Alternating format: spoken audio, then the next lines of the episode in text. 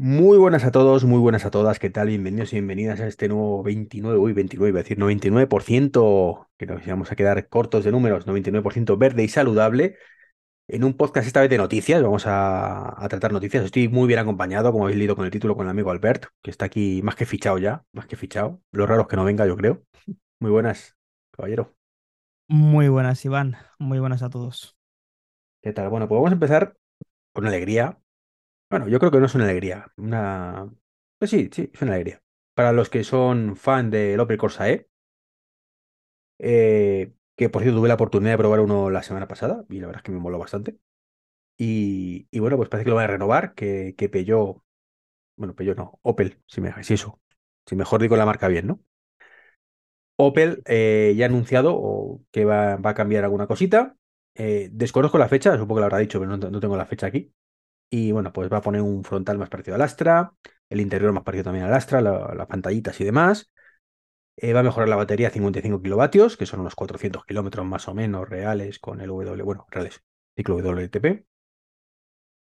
Y bueno, pues mm, parece ser que, el modelo anterior, que es el que hay vigente ahora mismo, bueno, salió un poco en esta época de transición cuando Opel lo compró el grupo Stellantis. Y, y bueno, pues puedo renovar por fin, porque era un vehículo que estaba un poco desentono, desentonando con, el, con los modelos del resto de la gama. Así que todo lo que sea nuevo, bienvenido sea, ¿verdad? Sin duda, no, y el hecho de que mm, quieran que se parezca al Astra me parece que es todo un acierto. El Astra es uno de los modelos de, de Opel, quizá si no es el más vendido, se le debe parecer muchísimo. Y es un coche bonito, no excesivamente grande, mm, muy fácil de usar en ciudad y fuera. A mí es un coche que personalmente siempre me ha gustado. Bueno, pues veremos cuándo sale y a qué precio. También es cierto que miedo me da Stellantis con, con estas baterías y la aumentan de, de- creo que tiene 48, 50, 55. Bien, bien, pero me da a mí que la batería que van a utilizar en toda la gama. Con lo cual, bueno, pues que no nos pasará a lo mejor como le pasaba al amigo Enrique con su 3008 que, este, esta batería para un Peugeot, o sea, para, joder, un Peugeot, para un Corsa está muy bien, ¿vale? Pero para un 3008, aunque es otra, otra marca distinta, eh, el coche lo, al final es lo mismo. Y, y bueno, pues la cosa es lo que hemos criticado siempre, ¿no? Una autonomía de 200 y pocos kilómetros reales que, que es ina- inadmisible completamente, ¿no? Otra novedad importante, esto, se ya, esto sí que iba a decir, es que es contra las dos noticias, un poco alegría para algunos, tristeza para otros, y es que los agoreros, de esto de que es que en 2035 eh, España va a estar arruinada porque no vamos a fabricar coches eléctricos y estas cosas, ¿vale? Porque es que es el fin del mundo si, si dejan de fabricar coches térmicos, pues Volkswagen anunció que el Golf, el Golf eléctrico, ¿vale? Eh, se va a fabricar eh, en España.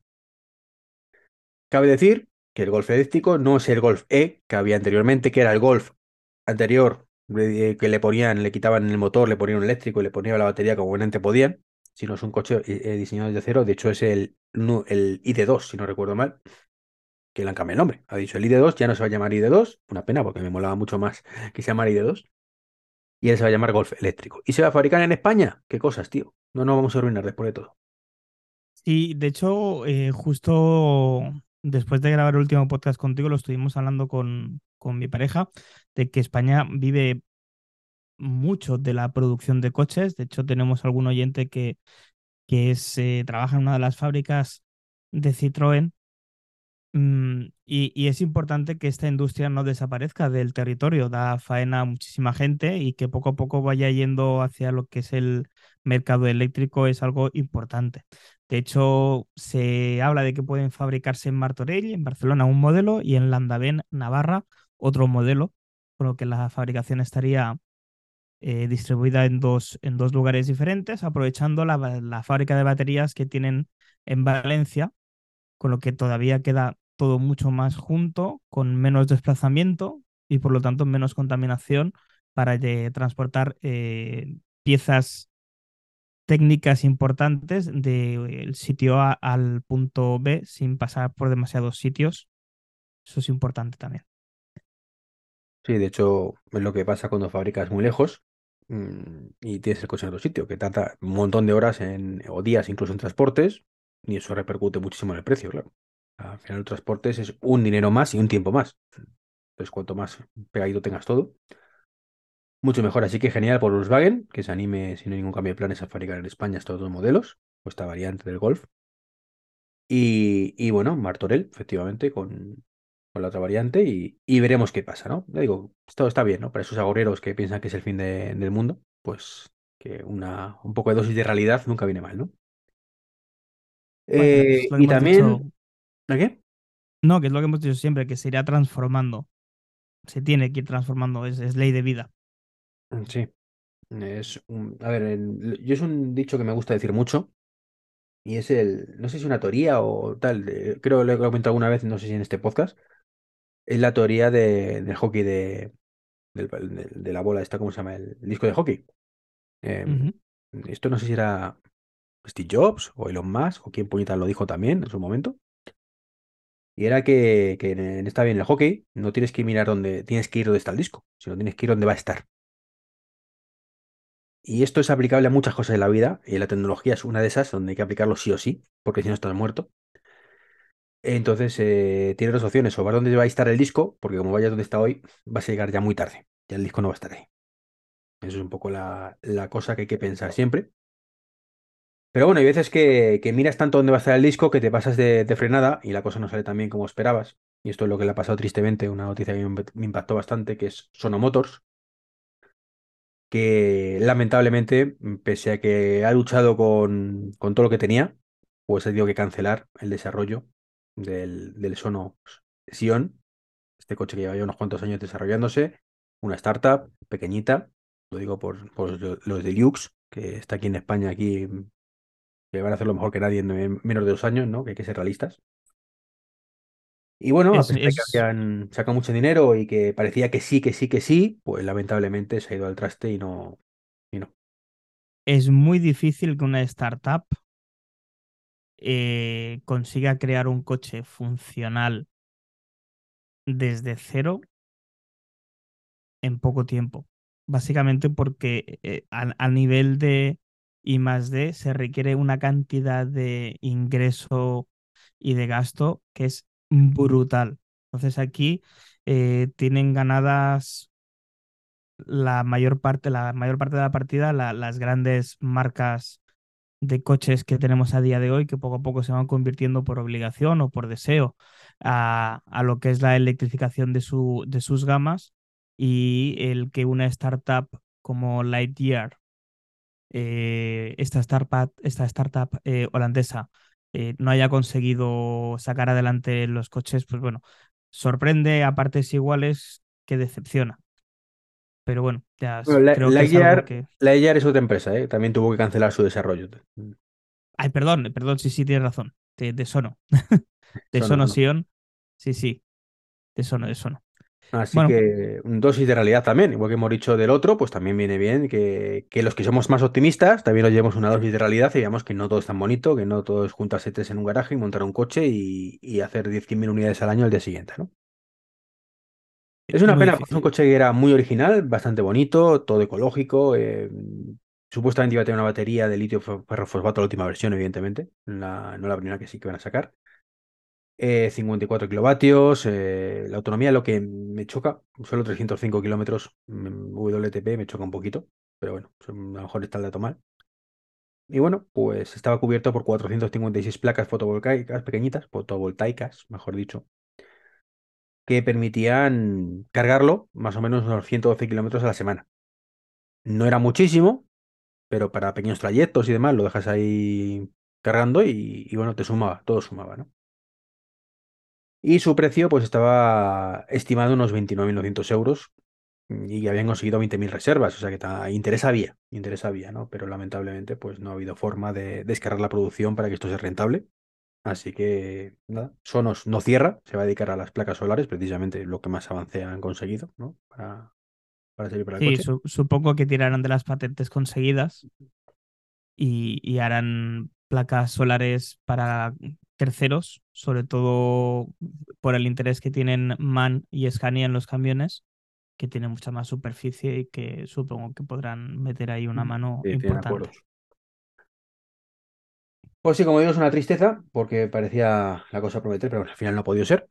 Y, y hasta que le vamos a hacer. Mm, Tenemos que conformarnos con otras marcas que afortunadamente sí, sí sa- salen adelante, ya sea europeas, americanas o chinas, que son un poquito los que ahora mismo están cortando más el bacalao. En Europa también tenemos una historia curiosa, ¿no? Y em, que desde un punto de vista político es mala noticia para España en concreto, y desde un punto de vista ecológico, pues no sé hasta qué punto creo que también, pero con muchas comillas, ¿no?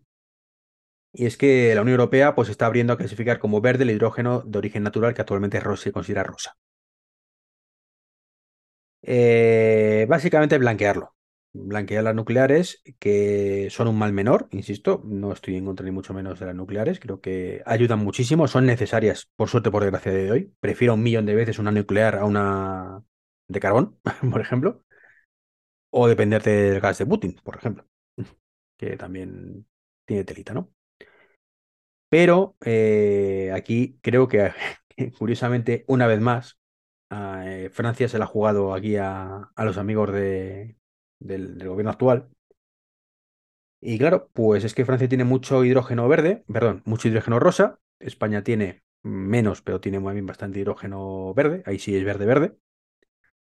Y que se le ve aquí España como vamos a vender un montón de hidrógeno verde en toda Europa. No tenemos competencia. Hasta que de pronto han dicho, ups, pues estamos pensando que a lo mejor el rosa de Francia se convierte en verde también. Y eso es una putada. Pero bueno, Sí, tanto desde un sí, punto de bueno, vista político como... comentado. Claro, es lo que hemos comentado antes del podcast, ¿no? Es, es básicamente política, eh, complicado meterse en este campo, porque digas lo que digas, estás ahí un poquito pillado, pero es básicamente política, es lo que tú dices, Francia tiene muchísimo, muchísimo hidrógeno rosa, que gracias a, a esta normativa que parece ser que la Unión Europea va, va, a, va a abrir para clasificar como verde va a poder tener muchísimo más hidrógeno eh, rosa reconvertido a verde que España gracias a las renovables. Y bueno, tendrá que luchar España por otro lado para conseguir ingresos gracias a esos eh, y a ese hidrógeno verde, 100% verde en este caso, que sí que tiene España y que no, que no, tiene, que no tiene Francia.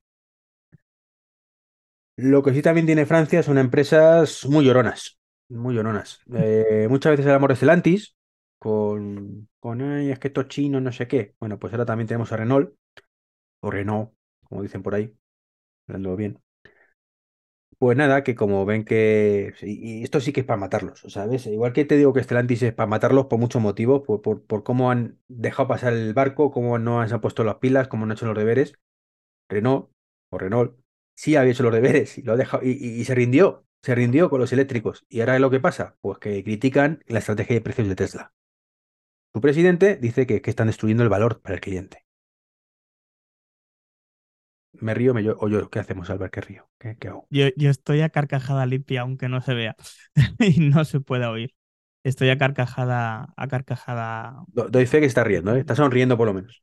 Es que, bueno, es que esto es una pataleta de niño pequeño, de que Tesla desde un buen principio está haciendo una política de venta de coches completamente diferente a lo que hacen las tradicionales, de venta de solamente por, por eh, vía web, sin concesionarios y marcando unos precios, vamos a decir que diferentes eh, cada X tiempo, porque le compensa, porque la producción le avanza o porque en ese momento tiene poca producción o le falta alguna cosa, entonces el precio del coche sube. En cualquier caso, lo que sí que está claro es que la bajada de precios que ha tenido Tesla, que ha hecho que tú mismo tengas ahora mismo uno, un coche en, en tu garaje, eh, repercute a que las tradicionales, como en este caso Renault, que sí estaba haciendo bien su faena, como muy bien dices, pues mm, se ve afectada porque quizá por un poco más me voy a un Tesla y no me compro un Renault. Bueno, está haciendo su, eh, su trabajo, como dices tú, pero hace 10 años, cuando el Zoe y demás, mm, no lo que hace Sí, actualmente. Ya vi- vimos en el podcast anterior que hablamos de los precios y demás, lo mal que está posicionada en precios. A mí me hace aquí gracia, el tema. a mí me hace gracia que este Luca de Meo, que es el, el jefe de Renault en este caso, el presidente, se queje ahora, después de la bajada. Eh, cuando subió Tesla a los precios 8.000 euros, Se quedó muy calladito. Ahí no le, no le preocupaba que perdía valor para el cliente. Sí, sí, de hecho las palabras textuales de Luca de Meo al Financial Times son espero que Tesla continúen reduciendo sus precios hasta cero, pero nosotros continuaremos protegiendo el valor de nuestros vehículos eléctricos. Esto está destruyendo el valor para el cliente, sin duda, cuando haces esto. Claro, me compré el coche porque me están destruyendo el valor. No porque a lo mejor tiene esos precios inflados, no, no, es porque me lo están regalando, de verdad. A ver, que, está claro que es una empresa privada, que cada uno pone los precios que pone. Esto cada vez se parece más a Apple con los precios de los iPhone y la nueva gama de, precios de Xiaomi. Cada uno pone el precio que quiere y que puede y que cree que va a vender su producto. He leído oferta y demanda, tú mismo lo acabas de definir muy bien. Esto es ley de oferta y demanda. Tú pones el precio que tú consideras o que te es rentable por lo menos para que esto salga adelante y yo como cliente decido si te compro tu producto o no. Y en este caso no te compro tu producto, Renault. Te lo compro a otros. Sí, sí, mirar, porque no solo es Iván el que te compra el producto, se compra el producto a otros, sino es mucha gente. Por eso la pataleta. Si fuera solo Iván, pues no habría un problema. Y estos grupos grandes no tienen en cuenta, o me da la sensación que no tienen en cuenta a las marcas de origen asiático que van a desembarcar en Europa con una gama de precios muy atractiva, con una gama de autonomías más atractiva aún, eh, si cabe. Y no va a desembarcar una precisamente, van a desembarcar entre 5, 6, 7 marcas que, como tú bien decías en la noticia anterior, están partiendo la bacalao ahora mismo. Y les va a salir muy a cuenta. Y esta gente, mm, se le llame grupo Astalantis, se le llame grupo eh, Volkswagen o cualquier otro grupo importante, va a tener que sopesar muy bien cuánto quiere ganar por un coche para poder vender, porque si no, se pueden haber cambios importantes dentro de estos grandes grupos que de más grandes han caído. Soy la nueva Nokia, ya no, es lo que decimos siempre. Estaba pensando en ella. Nokia RIM, elegir el que queráis, ¿no? Sí. Pues nada, mucha suerte a Renault con su estrategia de, a ver, está muy bien, está muy bien que sigan ahí luchando y que sigan vendiendo sus coches a 50.000 euros cuando Tesla los regale a 0 euros, según esta teoría. Veremos eh, cuántos, cuántos regalan ellos, cuántos venden a 50.000 con Tesla a 0 euros. Pero bueno, y no hay nada que cubrir para arriba. Y es una pena, tío, porque es que lo estaban haciendo bien. Mm, si hubieran apostado realmente por esto, ahora mismo serían la Tesla europea, seguramente, el, mm, el caso Renault. Pero no, pensaron que era mejor abandonar el proyecto y seguir vendiendo los Zoe de anticuados a 35.000 euros o 40.000 euros. En fin. Una pena, penita de pena. Vamos a seguir con noticia que sé que te va a gustar.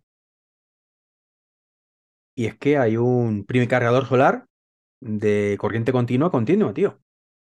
Esto sí, sí, sí, yo. Una piedad, ¿no? Pero que cuando me has pasado la noticia para que la viera, eh, yo que todavía no tengo ningún tipo de Noticia que me habías pasado tú previamente a mí, ¿está bien eso? efectivamente. Eh, entonces, eh, yo que no tengo cargador eléctrico porque no dispongo de coche eléctrico a día de hoy. De hecho, no dispongo de coche. me lleva las manos a la cabeza en plan, ¿en serio? Nadie se había plantado, se, se había pensado a plantear de que si eh, el coche tiene corriente continua va a cargar más rápido, de manera más eficiente y sin pérdida de, de tanta eh, electricidad a la hora de convertir la corriente alterna a la continua. ¿En serio? ¿De verdad? Yo no he estudiado, pero... Sí, tiene sentido, tiene sentido, pero también tiene sentido lo contrario. ¿Por qué? Porque el panel es para casa, normalmente. Entonces, eso tienes que hacer. Este es un panel exclusivamente para coches eléctricos en la historia. Bueno, porque efectivamente coge. Sí, o sea, esto es así, pero claro, es que estos cargadores están pensados para coches eléctricos. Sí, sí, pero que es curioso, ¿no? Que no ha salido. ¿Por qué? Porque hasta ahora se reutilizaban los tradicionales. Y bueno, pues cuéntanos, precio y de dónde salen estas cositas. A ver. Eh, el cargador puede llegar a suministrar hasta 25 kilovatios de carga rápida de corriente continua. ¿vale? Esto es tres veces más rápido que los cargadores de, carga eh, de corriente alterna, perdón, de nivel 2 de los actuales vehículos eléctricos. Que no está mal. Que no está mal. ¿Vale? Que no está mal. Pues nada, guay. Hasta ahora, ¿vale? Los coches eléctricos que, que están cargados con los cargadores domésticos convencionales por un flujo de corriente alterna, ¿vale? Que se genera por la red eléctrica convencional, ¿vale? Pero las baterías de los vehículos eléctricos, como comentábamos antes, funcionan con corriente continua, ¿vale? Con lo que esto obliga a convertir la corriente alterna a continua para el proceso de carga. ¿Qué ocurre? Que este proceso de conversión entre un tipo de corriente y otra es totalmente ineficiente y supone una pérdida de energía y de, y de mayor tiempo de carga. Con esta conversión, a día de hoy, y lógicamente esto será una cosa que se podrá ir eh, limando poco a poco, es eh, un ahorro energético de un 13%. Un 13% al año es una barbaridad. ¿Vale? Y esto, insisto, en la primera versión. A partir de aquí, lógicamente, eh, a ver qué tal, qué tal va. Pues nada, desearles toda la suerte del mundo y, ver. A ver, es cierto que no es una cosa que masiva que podemos poner en casa, todo lo contrario, sino, pero sí para estos sitios donde cargas coches eléctricos, claro, ahí está. Efectivamente, pero tú imagínate, pues yo qué sé, eh, me imagino eh, electrolineras que puedan aprovechar su techo solar, eh, gente que tenga, por suerte, una pequeña propiedad con su garaje en, en un solar. Oye, en una ciudad, que tú puedas plantear un parking de coches eléctricos donde puedas abastecer por el sol, más aquí en España, eh, este tipo de cargadores tiene todo el, sentido del mundo, son más rápidos, más eficientes. Bueno, no sé. Y hablando de, paneles solares, cargadores y demás, pues esas leyes como la termodinámica que no se pueden violar, otra era que los paneles de, solares pues son muy contaminantes, no se pueden reciclar, etcétera, etcétera. Pero es que, mira tú, que han llegado los alemanes y han conseguido reciclar unos paneles antiguos y los han convertido en paneles nuevos y de mayor eficiencia. Pero ¿cómo es posible? A la cárcel con ellos directamente. Sí, sí, es, una pasada. Eh, bueno, básicamente lo que se consigue hacer es separar cada componente importante ¿vale? De tamaños entre 0,1 y 1 milímetro, pues se separa el vidrio del plástico mediante varios procesos de clasificación. A continuación se eliminan eh, paso a paso el contacto trasero, que son los contactos de, plata, la capa antirreflectante y por último el emisor mediante grabado químico húmedo, ¿vale? Entonces el silicio limpiado de este modo se transforma en, lingotes, perdón, en lingotes monocristalinos o casi monocristalinos en un proceso estándar y luego en obleas, ¿vale? Cabe recordar, como bien hemos eh, consultado antes, que este tipo de eh, silicio se puede reciclar, pues vamos a decir, infinitamente eh, sin perder calidad, como también ocurre en el aluminio y en el litio. Entonces, de paneles viejos se consigue sacar el 100% de se consigue sacar el 100% del silicio. Se separan cristales, plásticos y los semiconductores como la plata. Así que nada, otra cosa para los agoreros, que poco a poco el tiempo da la razón y por las cosas en sus sitios. Paneles se podrán reciclar. O se pueden reciclar, de hecho, ya con esto. Poco a poco, poco a poco. No os preocupéis que no vamos a sacarlos del planeta, todo lo contrario, vamos a salvarlo. Un poquito de suerte entre todos. Y otra opción para salvar el planeta es, pues mira, reciclar bicicletas de segunda mano. Pues interesante. Pues sí.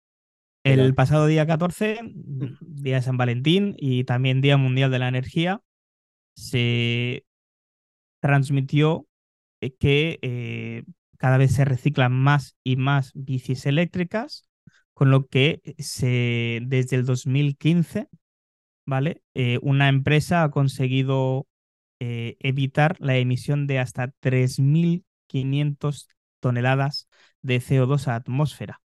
¿Pero son bicis eléctricas? ¿O son bicis en general, no? Bueno, bicis mm. y bicis eléctricas.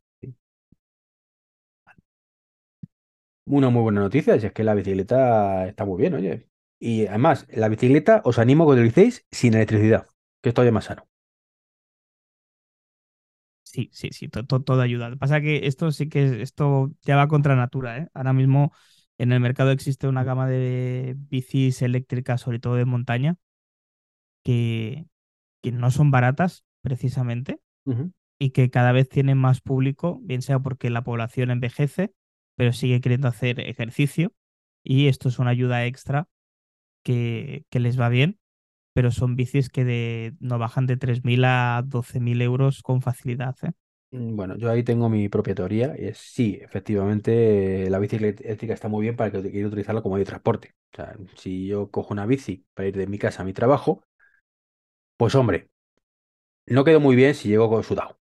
O sea, no, no se le dan muy buenas sensaciones y tú en el tuyo creo que tampoco. Llegar todo Tampoco. sudado no está muy bien visto. Entonces ahí sí, una pequeña bici eléctrica que te ayude a dar pedales y que tú, para ti sea menos, eh, hacer menos ejercicio básicamente, está bien. Pero si tu objetivo es comprarte una bici para ir por la montaña, es que quieres hacer ejercicio o deberías querer hacer ejercicio. Y no pasa nada, no hace falta que vayas a que ganes Indurain, ¿vale? No hace falta. Vas a tu ritmo y lo consigues. Entonces yo particularmente eso lo considero siempre como hacer trampas, ¿no? Es como doparte. Pues hombre.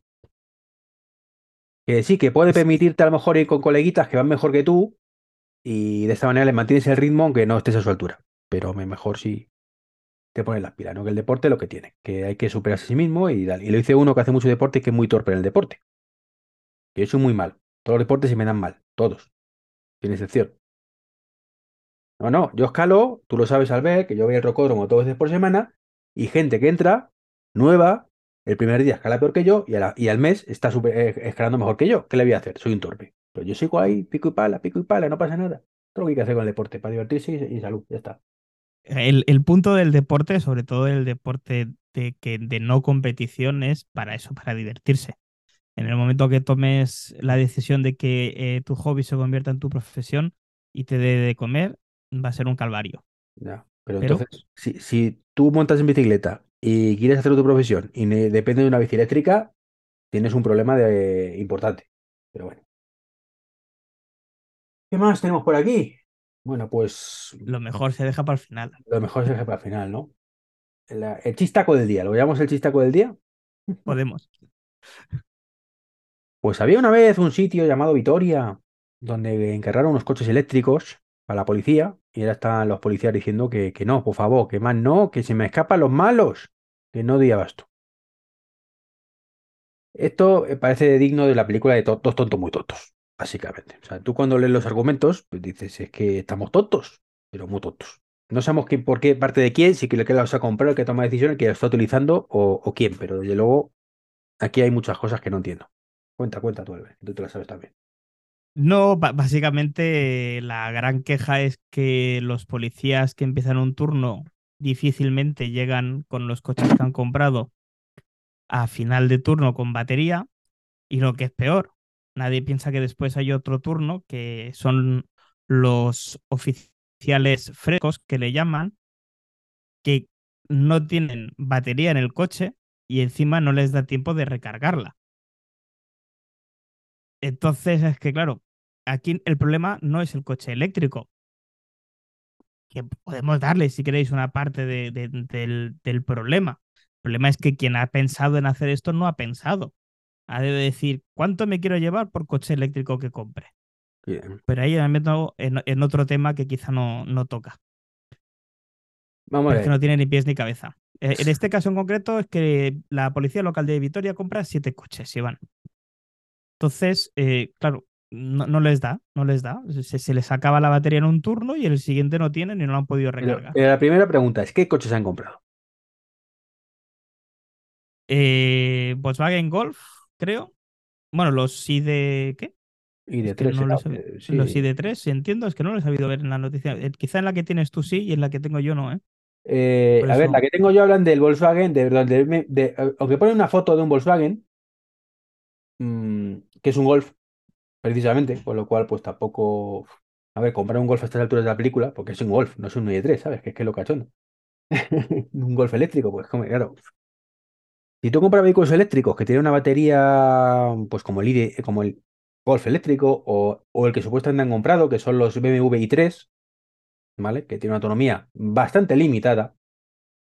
Pues evidentemente es que estás aquí jugándotela, mm, ¿sabes? O sea, si tuvieses autonomía de 200 kilómetros más o menos, pues hombre, en cuanto tengas que hacer algo más que patrullar, pues ya tienes un problema. Y si encima los compras y no hablas con el fabricante para que te descapen las cosas están capadas, como que no, el coche no puede ir a más de 150, porque total, ¿para qué? Mm, ¿Vale? Pues te puedes encontrar con que uno que vaya con un Golf normal, pues te va, no puedas coger el malo, efectivamente. Pero claro, aquí hay un concepto de primero has elegido un muy mal coche para lo que tú necesitas. Vamos, es como si me dice que les han comprado bicicletas para perseguir a los cacos. Pues sí, la bicicleta está muy bien para ciertas cosas, pero no para perseguir un coche. Cada cosa para, para sus cosas, ¿no? Y de luego han elegido modelos que no son los, los mejores, ¿no? Y luego, pues el tema de la carga, pues hombre, yo entiendo que es muy bonito eso de llegar, no enchufo y cargo. En la estación de policía o la comisaría, donde sea. Maravilloso. Eh, pero es que cargar el coche con un cargador medianamente normal, pues a lo mejor son 5 o 6 horas. ¿vale? Te hablo de a 11 kilovatios. Si lo pones a 22, pero es raro que la instalación soporte 22. Eh, está muy bien para por la noche o cuando lo vas a dejar muerto ahí durante 8 o 10 horas, conectas el cable y lo dejas cargando y te sale o gratis o semi gratis, lo que cueste la electricidad de la comisaría.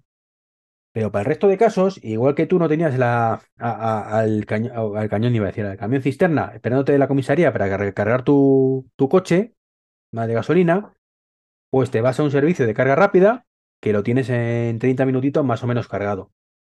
Así que no sé qué opinar de esto, pero me parece de coña.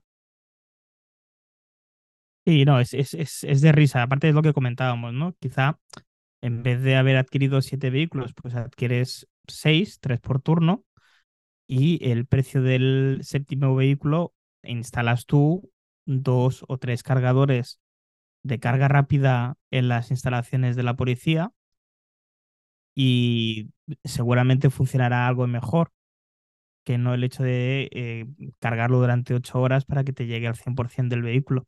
Que en estos casos sí es importante que salgan con el 100% del vehículo cargado porque se va a usar en ciudad y se va a usar durante todo el día, porque cabe recordar que la policía no duerme por la noche, hay turno. Sí, pero la, gente que curra por la noche menos de la que curra por el día, ¿eh?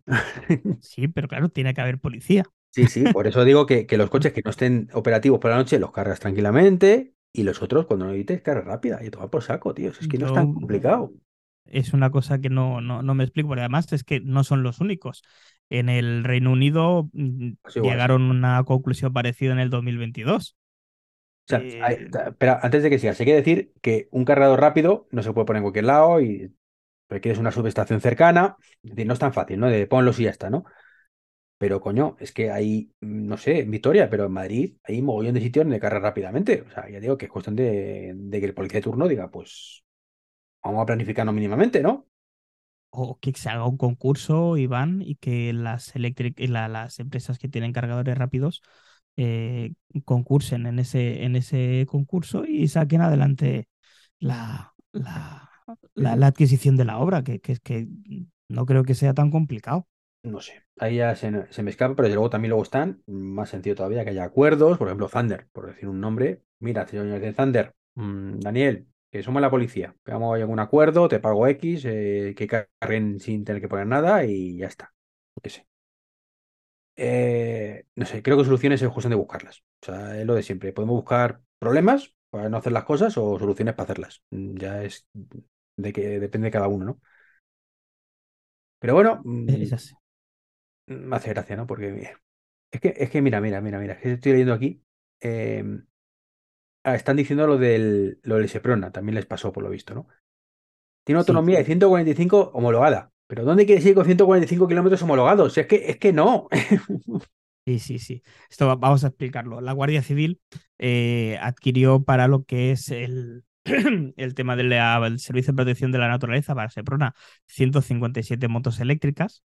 ¿Vale? En este caso fueron las 0FX, que tienen una potencia de 44 caballos alcanzan 113 kilómetros de forma sostenida, o sea, de forma sostenida, y el rango de autonomía, como muy bien decía Iván, son 145 kilómetros. Pero esto en, un mundo ideal, en plano, con una temperatura de 20, de 20 grados y ah, e, en medio del monte, constante. Ese prona, que es el del, suelo de la Guardia Civil del Monte, pues se puede imaginar que esto va a durar contra 80 kilómetros y llega.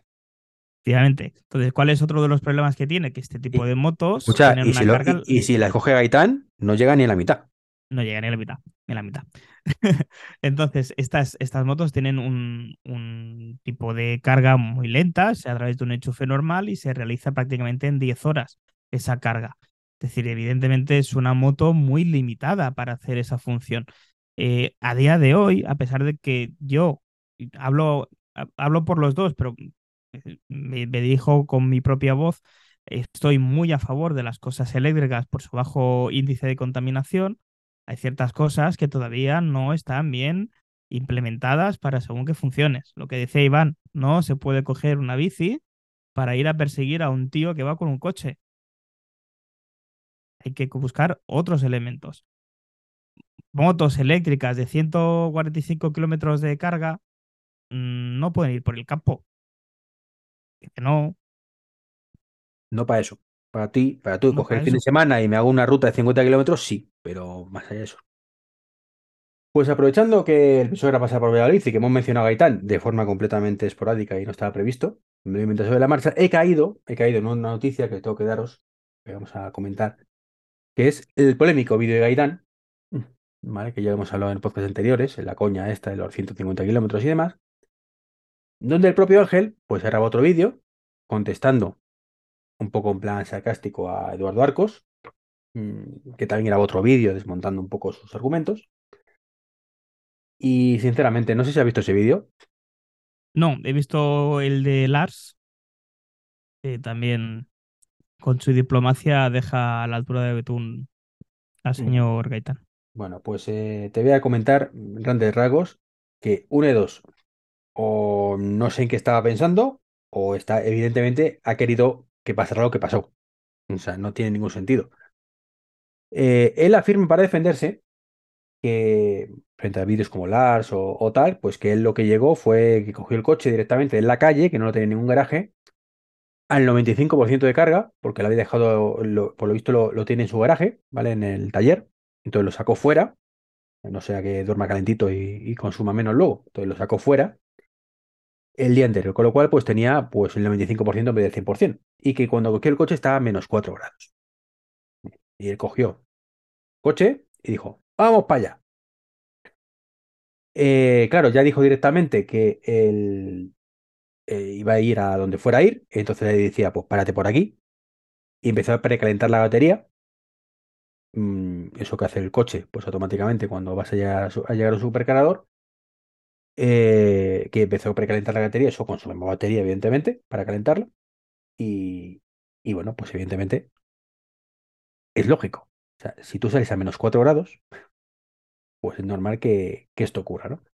Si luego encima vas a 135 kilómetros por hora, que de pronto ya no iba a las velocidades máximas legales, no, él decía que, hombre, que él va a 130, 135, que es lo que hace la gente normalmente.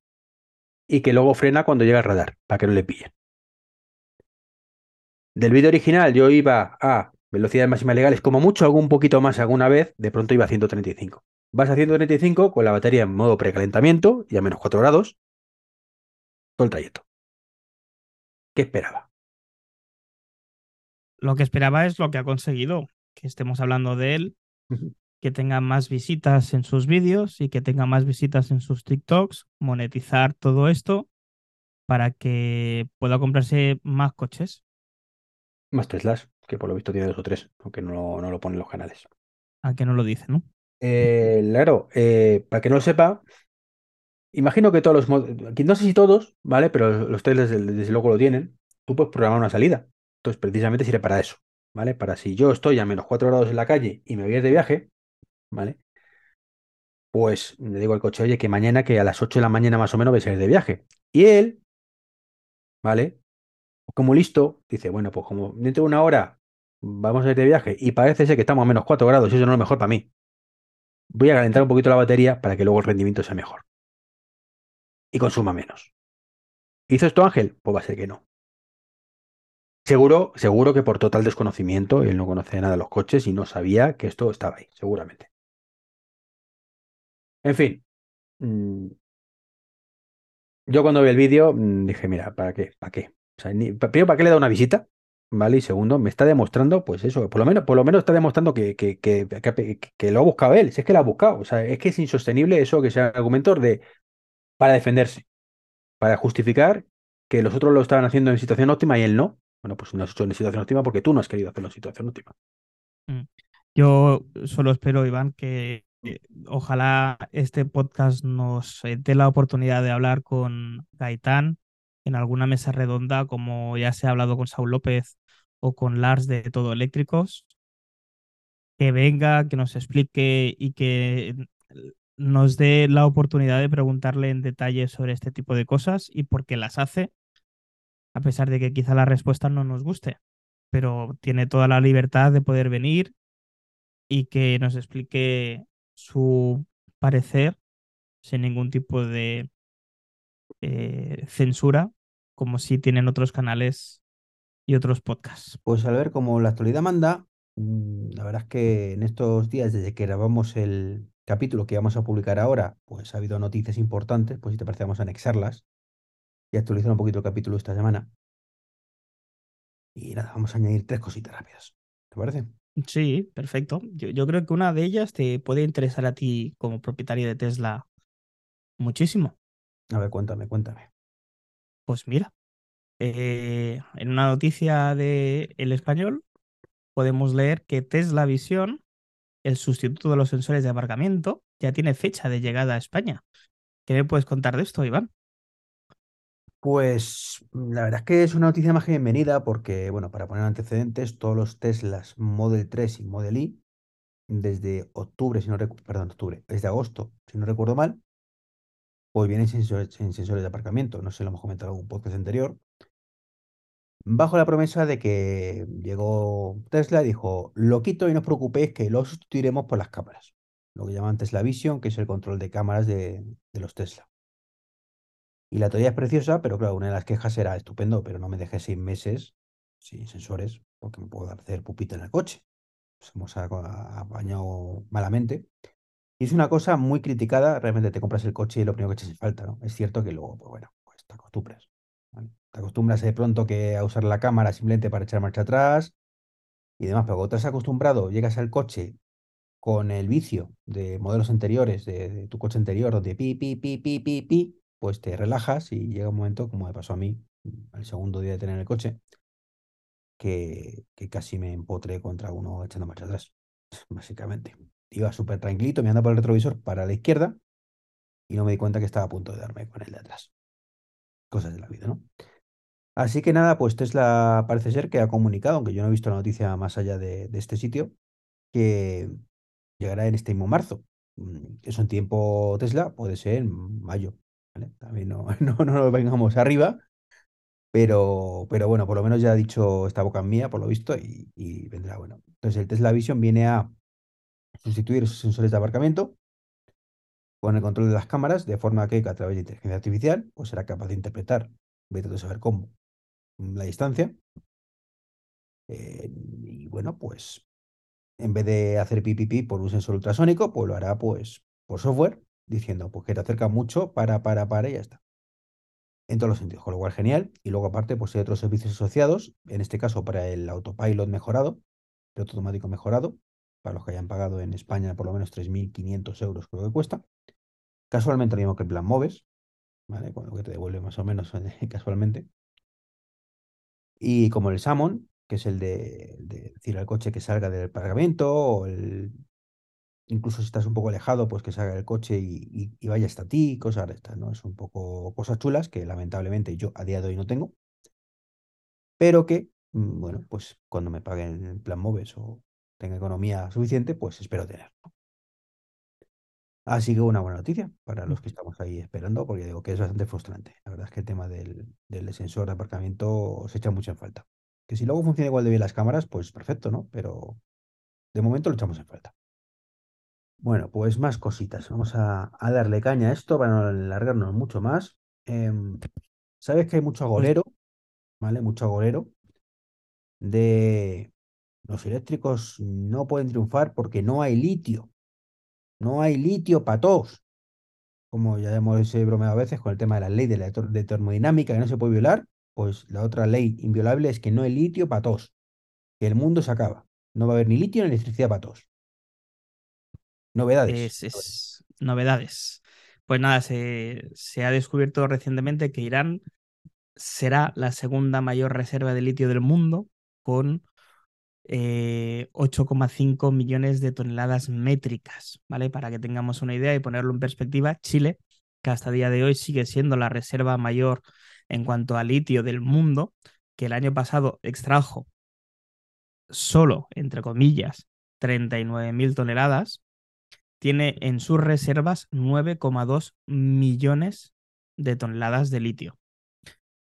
Entonces, 9,2 eh, más aproximadamente 8,5 de Irán son muchísimas, muchísimas, muchísimas toneladas de litio de reserva no solamente para producir coches eléctricos, que esto siempre me ha hecho mucha gracia. La gente que se queja de esto nos dice que no solamente hay litio para hacer los coches, pero es que resulta que el litio se utiliza para muchísimas otras cosas, además de para producir baterías. Pero dejémoslo ahí. Eh, decir que eh, Irán mm, ha dado con el litio no precisamente de casualidad, sino porque Estados Unidos le puso un embargo a su petróleo y entonces empezó a buscar maneras alternativas de poderse, eh, poderse lucrar con lo que tiene en su territorio y ha podido dar con esta reserva de 8,4 millones de toneladas métricas. No sé, a mí me da que el litio vamos a tener para rato. Mm, sí, ya te contaré una cosita que no, no sé si sabes. Pero bueno, en este podcast, viendo un poco lo que habíamos comentado anteriormente, eh, vemos que uno de los grandes mitos de las baterías no se pueden reciclar. Ya vimos que sí se pueden, hasta el 98% a día de hoy. Ya han descubierto cómo hacerlo y encima ni siquiera hace falta porque hay litio para aburrir. Pero bueno, eso para los agoreros. Pero, eh, como sabes, la semana pasada fue el Inversor Day, un Inversor Day que estuvimos comentando con el amigo Emilcar mientras grabábamos y que fue una mierda, básicamente.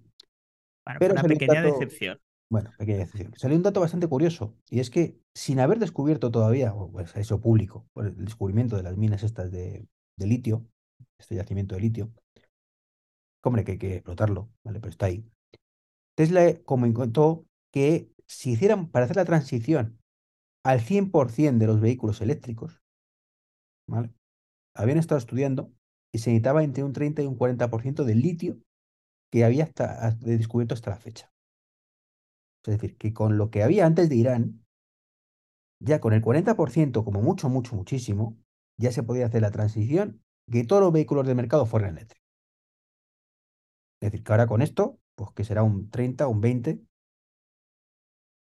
Sí, sí, sí. Y además otra de las cosas que me quedó de la Inversor Day fue que ahora ya no necesitarán tierras raras para producir ciertas partes del motor, con lo que todavía se vuelve algo más ecológico además de ser eh, más, eh, vamos a llamarlo legal, porque las tierras raras mm, no todas salen del mismo sitio ni todas salen de la misma manera, vamos a decirlo así, ya que muchas de estas tierras raras que no solamente se utilizan para los coches eléctricos, sino también para poder utilizar, fabricar chips eh, de cualquier tipo. No pasa nada. Pues, los eléctricos, los chips no pasa nada. Sí, lo malos son los eléctricos porque no te obligan a utilizarlo.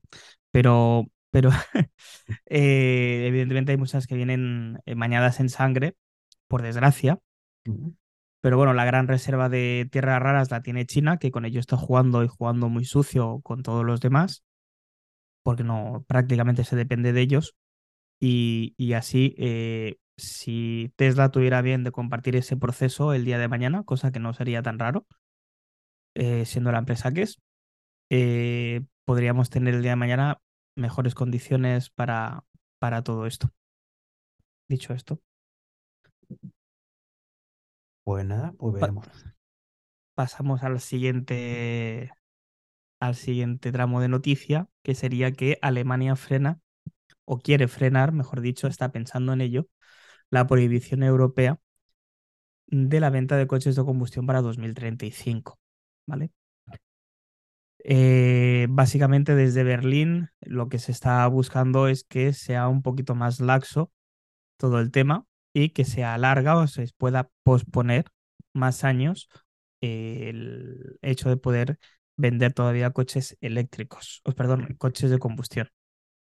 Eh, comentamos hace, bueno, si está escuchando esto hace un rato, eh, yo, perdón, Renault estaba llorando un poquito Y ahora vienen pues también los alemanes y también los italianos de la mano con, con este tema. Y, y realmente es que yo no sé si reírme o llorar con estas cosas. Yo te lo digo sinceramente, Albert, yo no sé si reírme o llorar. Llorar, siempre llorar. Llorar, ¿no? Es como, no se dan cuenta de verdad de la jugada esta que, que es hacer el ridículo. O sea, es- esto es una situación en la que te dicen, mira, al planeta viene un meteorito. Y un meteorito va a venir. No nos podemos quitar de en medio. Entonces, estamos pensando que a lo mejor no sería mala idea poder tener todo previsto para irnos del planeta un poco antes de que venga el meteorito y salvarnos. Y entonces llega Alemania y dice, oye, que estoy pensando que no llego a tiempo. Déjame más tiempo para, pa- pa- para, para hacer las naves. Si es que te puedo dejar todo el tiempo que tú quieras, pero es que el meteorito va a llegar paso mañana igual. Te pongas como te pongas. Es una comparación, es una comparación un poquito extrema, es una comparación muy treki, hay que decirlo. sí, sí, muy tricky, efectivamente. Pero básicamente es eso, ¿no? O sea, desde hace ya bastante tiempo se sabe de que la, la fecha límite es esa. Evidentemente, esto ha sido un poquito. eh, No, no, pero lo que es- al ver que la el meteorito no digo por la fecha límite, lo digo porque es que da igual la fecha límite. sí, sí, está, está igual claro. O sea, si fuera pusieran- 2050 pondrían pegas igual. No, no, pero es que da igual, porque en 2035 ni Dios va a querer comprar un coche de combustión. Es que esa es la historia. O sea, no, es que no, no hablamos, eh, lo que está haciendo Europa es decir a las marcas, poneros las pilas, os voy a forzar a que os pongáis las pilas para que no se atropelle el mercado, que no venga el meteorito. El meteorito es el mercado. Entonces, el mercado viene de China y el chino, que está forrándose en vender vehículos eléctricos, pues todo esto le, le, da igual, le va a decir, pues, pues- pues deja, deja BMW y a Mercedes y, a Volkswagen que sigan haciendo de combustión. Si yo voy a seguir haciendo eléctricos, que es lo que quiere la gente. Tú mismo. Sí, bueno, es lo que decimos siempre en el podcast, ¿no? De, de ir, eh, estar donde va a ir la, el disco de hockey y no, y no donde está ahora. Sí, sí, bueno, es lo que te- sí, es el argumento este que te quería decir yo. Es decir, eh, da igual la fecha que le pusieran, el, el mercado es el que es y el mercado hacia el eléctrico, muy a pesar de las marcas tradicionales, como puede ser las marcas francesas, las alemanas y las italianas, sobre todo estas dos últimas, que son las que están metiendo más baza a la presidencia de, de la Comisión Europea para que esto lo posponga más tiempo, porque se han dado cuenta de que el modelo que tenían previsto no es suficiente, no llegan, no tienen la suficiente infraestructura hecha para poder abastecer el mercado de coches que valgan la pena a un precio razonable y los asiáticos, y son los únicos a los que Tesla les tiene miedo, dicho por Elon Musk, eh, tampoco, esto es como Minchi Kuo, o sea, tampoco que ser hombreras, ni ser Elon Musk, ni, ni tal, o sea, es que se ve, se ve, los únicos Sí, que están haciendo algo son los, bueno, lo- tal, los americanos y los chinos, los europeos, ni Dios, eh, la- la- el pobre Sonos, que hemos hablado de él hace un ratito, entre comillas, sí, pobre, sí. era lo que, el único que Sí, estaba haciendo sí, es así. Es así. Pero bueno, y parece ser que, que tampoco los políticos de aquí quieren dar más de sí, pero esto ya si quieres lo hablamos para, para otro día. otro día. Lo único, añadir un matiz a esto de Alemania, y es que su argumento, su poderoso argumento es, mm, oye, que estamos desarrollando eh, combustibles artificiales, sintéticos, perdón, que no me sale el nombre, que no contaminan. Que yo me alegro mucho. Sí, yo me alegro mucho que desarrolle los, eh, esa clase de combustibles para que los coches actuales contaminen menos. Pero no sé tú cómo lo ves, pero esto es el del oro. O sea, esto es pues No, es, sí, es, es, es, es pan para hoy y hambre para mañana. Realmente eh, no quieren dejar de. Bueno, tienen demasiado hecho con el motor térmico, demasiado poco para el motor eléctrico y no quieren bajarse de ahí. Pero es que, que yo me alegro, ya digo, como digo, de, de estos mm, sintéticos, de estos, eh, ahí me sale ahora, combustibles. Y a ver, si realmente fuera como dicen, pues perfecto, o sea, que, que lo hagan más laxo, ya está. Oye, prefiero evidentemente que vendan coches con combustibles sintéticos a que mm, no vendan nada, ¿vale? O que fabriquen, mejor dicho, porque venderlos no lo van a vender igual, pero lo único bueno es eso, que los coches actuales pues usarán este combustible que insisto, eh, por mucho que digan, va a contaminar seguro que mucho más con eléctrico que contamina cero, por eso se llama la etiqueta cero, cero. Si esto es capaz de hacerlo cualquier vehículo térmico con ese combustible, ole, pero dudo mucho que contamine cero, porque podrá no emitir menos CO2, emitir menos nitrógeno, o sea, menor nitrox, mejor dicho, cosa de esta, ¿cómo se llama? Nitratos. Nitratos, sí. Y menor de todo, pero mientras tú tenga tu escape, algo por ahí saldrá. Sí, sí, no, está claro, eh, evidentemente. La- es así. O sea, no tiene más. Más limpia, que perfecto, que me alegro mucho, pero que, que todo esto lo tienen que haber hecho hace 20 años. Lo tienen que haber hecho hace 20 años, no de siempre, no ahora. Hace 20 años, pues a lo mejor tendría ningún, algún sentido y hubieran retrasado un poquito más lo inevitable, que era el, ve- el vehículo eléctrico, pero ahora ya no. ¿no? Y bueno, pues ya digo que a mí no me importaría que lo retrasaran. Yo he dicho alguna vez que, que demasiado bonito era todo que no lo retrasaban, pero es es que da igual. O sea, a partir del 2035 o 2030, o incluso me apura, 2025, pues la, la- la venta de vehículos va a ser así, de vehículos eléctricos para arriba, más Sí. todavía que ahora, y la de térmicos para abajo. Y entonces se podrá poner Volkswagen, BMW, Peugeot, Renault, como quieran. Pero ninguna empresa en su sano juicio va a fabricar algo que no puede vender. Y no lo puede vender no porque se lo prueba a nadie, que es el gran problema que parece ser que hay para algunos con todo esto, sino porque eh, tu cliente no quiere comprarte eso. Siempre habrá alguno, eh, los agoreros, que, que seguirá diciendo que sí, que yo lo compro.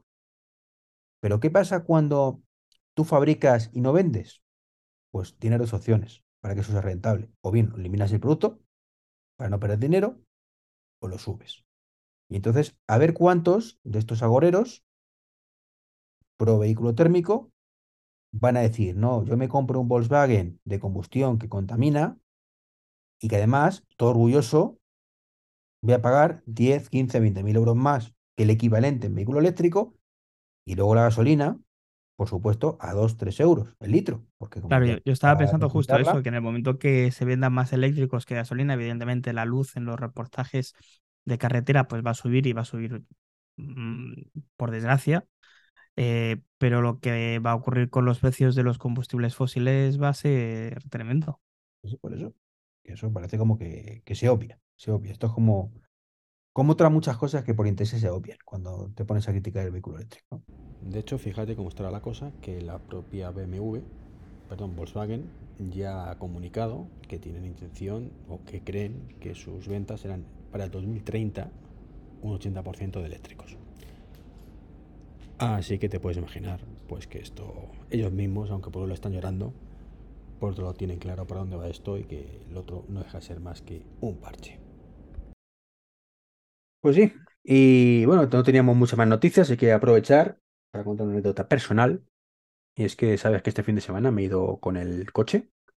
Antes de nada, ¿tú sigues sin coche? ¿Tú cuándo tienes coche? Porque en todos los podcasts dices que no tienes coche, pero que te da tu seguro uno. ¿Cuándo? ¿Cuándo va a ocurrir eso? Pues si todo va bien, finales de este mes, principios del otro, ¿Va a haber ya unboxing? tendremos la ITV pasada y funcionando. ¿Vas a hacer un unboxing? No, no voy a hacer un unboxing. ¿El vídeo de la entrega? No, no, no. No, para mí, ahora en serio, para mí tener un coche em, no es una prioridad. No es una prioridad. Mm. Eh, tampoco es una necesidad, porque siempre digo lo mismo.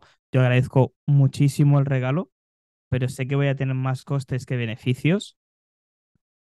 Pero bueno, es, es importante si puedes, y más si es un regalo, y más si así ayudas a la, a la reutilización de un producto antes que desballestarlo, eh, pues eh, tener un coche y, y espero poderle sacar el jugo que se le pueda sacar. Pero ya te digo, no, no es una de mis prioridades en la vida tener un vehículo propio. Me sale más a cuenta a día de hoy alquilar que tener uno en propiedad. Bueno, hasta que tengas eléctrico, entonces ya casualmente seguro que le sacamos provecho. Eso ya es otro tema. eh, lo que decimos siempre, ¿no? Si, si yo tuviera un sitio donde poder dejar el coche y cargarlo, el mundo del eléctrico cambia eh, de, en 180 grados. Pero a día de hoy eso no es posible. A ver, A día de yo hoy. te tengo que decir que mm, en eso mi percepción ha cambiado desde que tengo el coche. Donde me, he carga- me he gastado la friolera de 0 euros en, con electricidad, iba a decir combustible. Y hasta ahora he podido cargarlo siempre eh, de forma gratuita, teniendo en cuenta que cada vez es más complicado. ¿Vale? Pero por cómo mm, mi día a día, pues lo he podido cuadrar. Voy a poner un punto de carga en casa, por supuesto. Mm, más que nada porque esto es mantenible, pero, pero es también estresante, ¿vale? O sea, es una situación en la que yo ahora me encuentro mañana que digo, vamos a ver, tengo la batería al 60%. Pues hombre, si voy a un sitio de esto, me tiro tres horitas mientras hago otras cosas y lo tengo cargado más o menos al 100%. Pero como en vez de ser eso, fueran desde el 10%, pues es que tengo que echar el día. Entonces, no, no mola tanto. O eso, un punto rápido, ¿vale? Que siempre está ahí, pero ya cuesta dinero. Eh, entonces yo, por mi día a día, ya te digo, he conseguido eh, cargarlo hasta ahora, todas las veces. Eh, llegará un momento que no podré, evidentemente. Quiero pensar que ocurrirá en algún momento. Pero sí me he encontrado con que con un poco de paciencia, además, incluso en sitios donde suelen estar los cargadores llenos, pues si te esperas un ratito, tal centros comerciales y cosas de estas, bueno, pues pueden. Luego mm, os hablé del centro comercial este Oasis, que, que, bueno, que tiene tropecientos cargadores, pero ninguno funciona. Mm, yo el día que fui la primera tuve mucha suerte porque me funcionó una tira completa, pero he vuelto a ir y no, no. Esto los ponen un rato, los quitan, los ponen a poner. Entonces no sé si tienen un problema o qué. Los comentarios en Electromaps no son muy positivos. Pero bueno, están ahí, ¿no? Tengo el de Tres Aguas, tengo los corte inglés. O sea que al final, si, si tienes necesidad real, insisto, no, esto no es cómodo, no es ni mucho menos cómodo, pero mm, puedes hacerlo. O sea, hay gente, de hecho, que me encuentra en cargadores de estos que dice, no, no, es que yo no tengo cargador ni, ni opción de tener cargador, pero quería un eléctrico.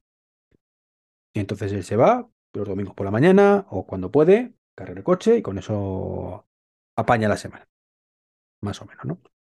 Insisto, no es la comodidad que vendemos desde aquí, vendemos entre comillas lo de vender, ¿no? Que promulgamos diciendo, no, tú tienes tu cargador en casa y lo tienes siempre al 100%. Sí. Pero si no tienes cargador, también a día de hoy se puede subsistir.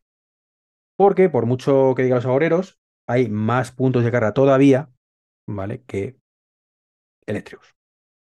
En según qué momento. Entonces te esperas un ratito y ya está. Estuve en el IKEA, por ejemplo, cuando fue? El sábado, cuando volví de, de esta excursioncilla que ahora te cuento.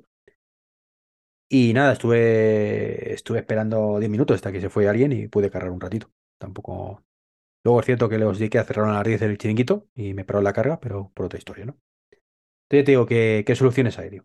Que en ese aspecto que, que, es más complicado, sí, es más incómodo, sí, mucho más incómodo.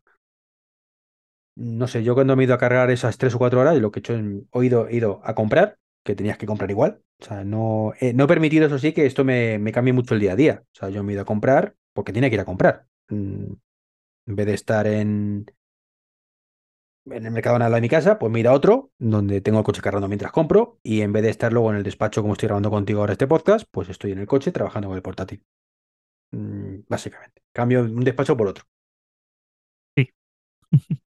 y ahí tengo mis puertos USB-C, cargo el portátil mientras estoy cargando, con lo cual ningún problema en ningún lado. O sea, ya digo que mm, lo máximo, pues compartir la conexión del móvil, que no es la misma que la, evidentemente, la conexión de fibra que tengo en casa. Problema. Entonces, ya digo que, que es cuestión de organizarse el día que hay que hacerlo, evidentemente, y, puedes hacerlo, ¿no?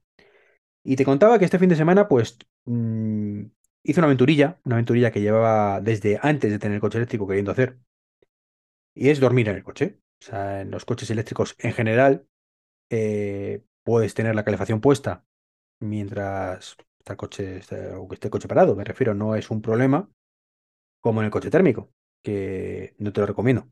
Esto, amigo, no lo has gastado al ver con tu coche nuevo, ¿vale? No se te ocurra meterte en un sitio y arrancar el coche y dejarlo ahí toda la noche encendido para tener calefacción, ¿vale? Pero el coche eléctrico, como realmente está siempre encendido o siempre apagado, como queremos verlo, esto es el, el gato de Rodinger, ¿no? Está siempre en mismo estado. Pues eh, permite eso, tener la, la, bomba de calor o el aire acondicionado puesto. Y es cierto que los coches, por, por seguridad, suelen quitarlo al rato, pero en el caso de los Tesla, imagino que los otros tendrán también algún tipo parecido o similar, que es lo que se llama el modo camping o modo acampada, que lo que hace es, bueno, asume que estás eh, durmiendo pasando la noche allí y no te quita la calefacción, no te desactiva las luces interiores, con lo cual tú puedes encenderlas y apagarlas sin ningún problema. Eh, te, te, pone una fogatilla de fondo con una tienda de campaña muy bonita y luego te la quita ya a cabo de unas horas o a cabo de un ratito.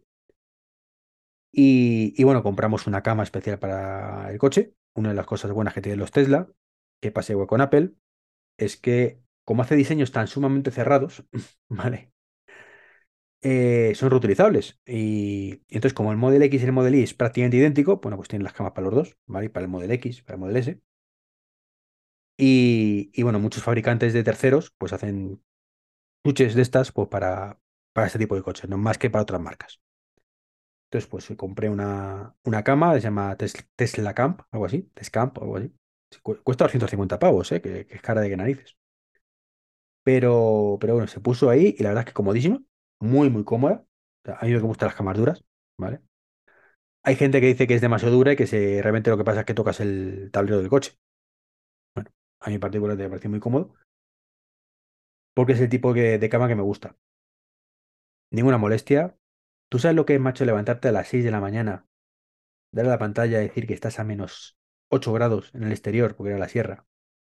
Menos 8, y tú estar a 22 graditos ahí, todo calentito. Mejor una tienda de campaña, macho. Sí, no, sin duda. Sin duda, y, sin contaminar. Y sin contaminar. Con la bomba de calor. El coche cargando, conectado a la, a la corriente del camping, a 2 a 2 kilovatios hora, ¿vale? Porque si lo ponía más, saltaba los plomos, los automáticos de, de, la fase esa a la que estaba. O sea, mucho no tenían contratado. Debe ser que decir, ¿para qué? ¿Para qué? Ah, supongo que tampoco lo tienen demasiado previsto. No, está Pero también es una cosa que irá cambiando con el tema, o sea, con el tiempo, ¿eh? No, no, está claro, está claro. De hecho, vamos a ver. Eh, yo llegué al camping con un 58% de batería, ¿vale? Y salí con, creo que fue un 80. Después de estar desde las 7 de la tarde cargando hasta las 11 de la mañana o 12 del día siguiente, casi a las 12, son horas. Pero claro, la calefacción puesta para calentar el coche de menos 8 a 22 grados. Es calentar 30 grados y con un, con, sé que lo has dicho, ¿eh? pero quiero que hagas hincapié con un gasto de qué? Hombre, yo pagué por la luz 6 euros. Claro. El camping, te cobra 6 euros, el camping te cobra 6 euros. Yo creo que yo fui de los pocos casos donde no soy rentable. En esa ocasión no fui rentable. Es cierto que cobraron el coche como si fuera una roulotte, por el hecho de que duermes dentro, pues te cobro como una caravana. En vez de 6 euros que paga un coche, pues en este caso eran 10 más luego 6 euros por persona, depende del camping también, evidentemente. Eh, a ver, en el global, palme pasta, a ver si me entiendes. Pero, bueno, palme pasta, que pagas el camping, ¿no? Que, es el tema, pero que costó la, la cosa 31 euros. Eh, pero lo que es electricidad pura y dura, que te cobran como 6 euros, yo creo que ahí, mm, pues hombre, no sé, te, no he hecho pero se puede hacer más o menos cuántas horas son desde las 7 hasta las 12. Venga, vamos a calcular. Pues de 7 a 7 serían 12 y de 7 a 11 serían 5 más. Sea que. 16 eh, horas, ¿no? 12 y 5 son 16, 16 horas aproximadamente. 17, ¿no? 17, 17 horas, sí, más o menos. Sí, 17 horas. ¿A 2 kilovatios hora? ¿No? Sí. Pues cargué 34 kilovatios. 34 kilovatios a, no sé, tampoco salió tan, salió tan caro la cosa, después de todo. Te cuesta más calentar la casa con la calefacción central de, de gas, ¿eh? Sí, sí, 34 kilovatios, ponle a 0,18 que más o menos. Estaría bien poderlo calcular. No, no, no, lo puedo, no lo voy a hacer ahora porque no lo sé, pero ¿qué cantidad de gas necesitas para calentar una casa a 8 grados bajo cero en el exterior y tú tenerla a 22. Yo diría que algo más de 6 euros en gas te lo gastas. Pues mira, esto, mira, los cálculos son 6,12. Lo mío, ¿eh? O sea, pagué 6 euros y debí consumir 6,12, una cosa así. O sea, lo comido por lo servido. Mucho tampoco perdieron, ¿eh? Suponiendo que fuera 0,18, que a saber lo que tiene el camping, pero digo yo que será más barata la tarifa. No creo que tengan la misma tarifa que tú y yo en casa. No, no creo. Y en gas no lo sé, la verdad es que no lo sé. Seguro que te hablas por ahí, pero vamos, que, que también es cierto que no es lo mismo calentar tu casa que tu coche, evidentemente. Es una superficie de. evidentemente el habitáculo es mucho más pequeño. Dos metros cuadrados si llega. Un metro y medio cuadrado. Pero que dormir tienes que dormir igual. Es decir, eh, comparo el coche como sitio donde vas a dormir con, con tu habitación, me da igual. Vale, una habitación estándar normal de ponle 8 metros cuadrados. Sí, sí. Está claro. Es cierto que, a ver, en España tenemos un hándicap Y es que está prohibido dormir en coches fuera de pumping. Es una putañita, porque realmente muchas veces dices, es que no necesito el camping para nada. O sea, es que voy con el coche, duermo muy tengo un, una, cara, una autocaravana o tengo un, una furgoneta de estas camperizada. ¿Qué necesidad tengo de ir a un camping? De gastarme 30 euracos, porque a poco que pague son 30 euros, en una noche cuando realmente no necesito nada del camping. Sí, que voy a hacer uso del servicio. Fíjate. Sí. Pero bueno, el caso es que si no, pues hombre, evidentemente si no tendrás que ir con el coche 100% cargado porque te- se te va a ir a consumir a lo mejor un 40 o 50% de la batería del coche durante la noche, en calentarte, en invierno a menos 8 grados, insisto, en verano mucho menos, pero joder, se puede hacer, tío, es una cosa a mí me, particularmente me, me moló mucho la experiencia y, y estoy deseando repetirlo, o sea, es- estuve tan tan incómodo que, que quiero repetir, ¿no? Fíjate. Sí, sí. Y, y bueno, además utilizando el coche eh, para hacer el podcast, porque recuerdo que ese viernes por la noche estabas conectado para hacer el podcast con nosotros Sí. y, y se pudo hacer igual. O sea que es que Sí, sí. Ahí dependíamos de la cobertura, no del camping, sino de la propia, porque no había wifi en el camping. De mi móvil, que afortunadamente en ese punto, pues sí que había 3G o 4 o 4G, lo mínimamente decente como para que por lo menos se transmitiera bien. Si no, bueno, la mala es un coche. Arrancas, aceleras te un poco, te desplazas, ¿no? te desplazas a otro sitio y ya está, ¿no? Pero, pero opciones hay, ¿no? Pero sí, la verdad es que me, me ha resultado una experiencia muy, muy positiva. Mm, Evidentemente no es una cosa que digas, cómprate el Tesla o cómprate un eléctrico para hacer esto. No, a lo mejor no es el, no es el objetivo. Mm, este, pero si lo tienes, pues es una cosa muy divertida. Sin duda. Sin duda. Y Pues nada, te voy a ir buscando campings por Tarragona por si te quieres venir. Sí, sí, no, directamente tú tienes a un, me tiras un enchufe por la ventana y me conecto a, a tu casa y, y uy, aquí no he visto nada. Estoy ya buscando cositas, macho, pues, para tapar las ventanillas, cosas de estas que ya encontrado alguna. E incluso he visto una nevera que se adapta perfectamente al Model I, para el lateral donde tienes, el Model I tiene un, una- una- un lateralcillo que tienes un, un agujero, ¿no? Para meter cosas, un compartimento. Y en ese compartimento tienes una toma de 12 voltios. Pues han hecho una nevera que encaja ahí No lo puedo perfecto. creer, tío. Voy a buscarla. O sea, una pasada. O sea, de la, ya te, te pasaré el enlace para que lo veas. Tío, es una pasada. Es cara de narices, eso sí. Pero digo, mm, quiero esto. Yo quiero para el coche en algún momento. O sea, no sé cuándo podré permitirme estos caprichitos, ¿vale? Porque son, ya digo, caprichitos carotes. Pero, joder, Qué tío, es que- buenísimo. A ver, no es que quepan a barbaridad, pero pero la algo te cabe. Sí, sí, sí. 554 euros, la que estoy viendo yo, de la eh, empresa Green Drive. justo esa, sí. Lo que pasa es que yo que juraría que era un poco más económica cuando la he visto en otro lado. Bueno, En AliExpress. un tercero la, la vende y es más barata. Es increíble, tío. Pero mola un montón, tío. Se Sí, la he visto por inventan todos. 400 415, perdona, en AliExpress. 415, tampoco te Es, es lo que decíamos antes de, del diseño, de que lo mantienen durante varios coches. Eso te hace ahorrar costes y además te permite que las empresas terceros saquen accesorios para tu, para tu vehículo sin la necesidad de tenerlo que renovar año tras año porque sacan algo nuevo y modifican y demás. Son 15 litros de volumen, insisto, no es nada del otro mundo, serán cuatro o seis latitas las que caben, pero bueno, las tienes y las tienes Hombre, fresquitas. No es para meter el pollo congelado y cosas rectas, está claro. Mm, Pero, joder, macho, está muy, muy bien. Además, de todas maneras, me da la impresión de que con Tesla pasa lo mismo que con Apple, ¿no? Que cuando tienes que comprarte un accesorio, como que ya se da por hecho de que, entre comillas, el poder adquisitivo de la persona que lo va a comprar es alto, porque si compra un coche caro o se compra un dispositivo caro, eh, te suben el precio automáticamente 200 euros. Si esto mismo existiese para otro vehículo más barato, pues seguramente también sería más barata esta nevera.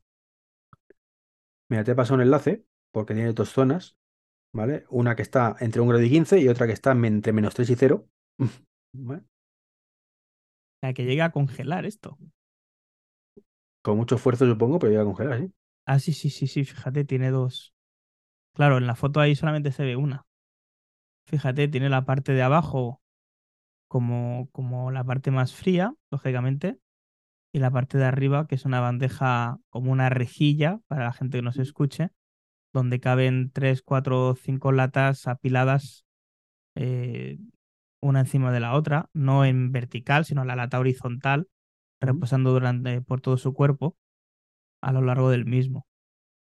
Y en la parte inferior, que supongo que para acceder a ella debes quitar esta rejilla, es como un frutero grande donde caben pues varias piezas de un tamaño bastante mayor.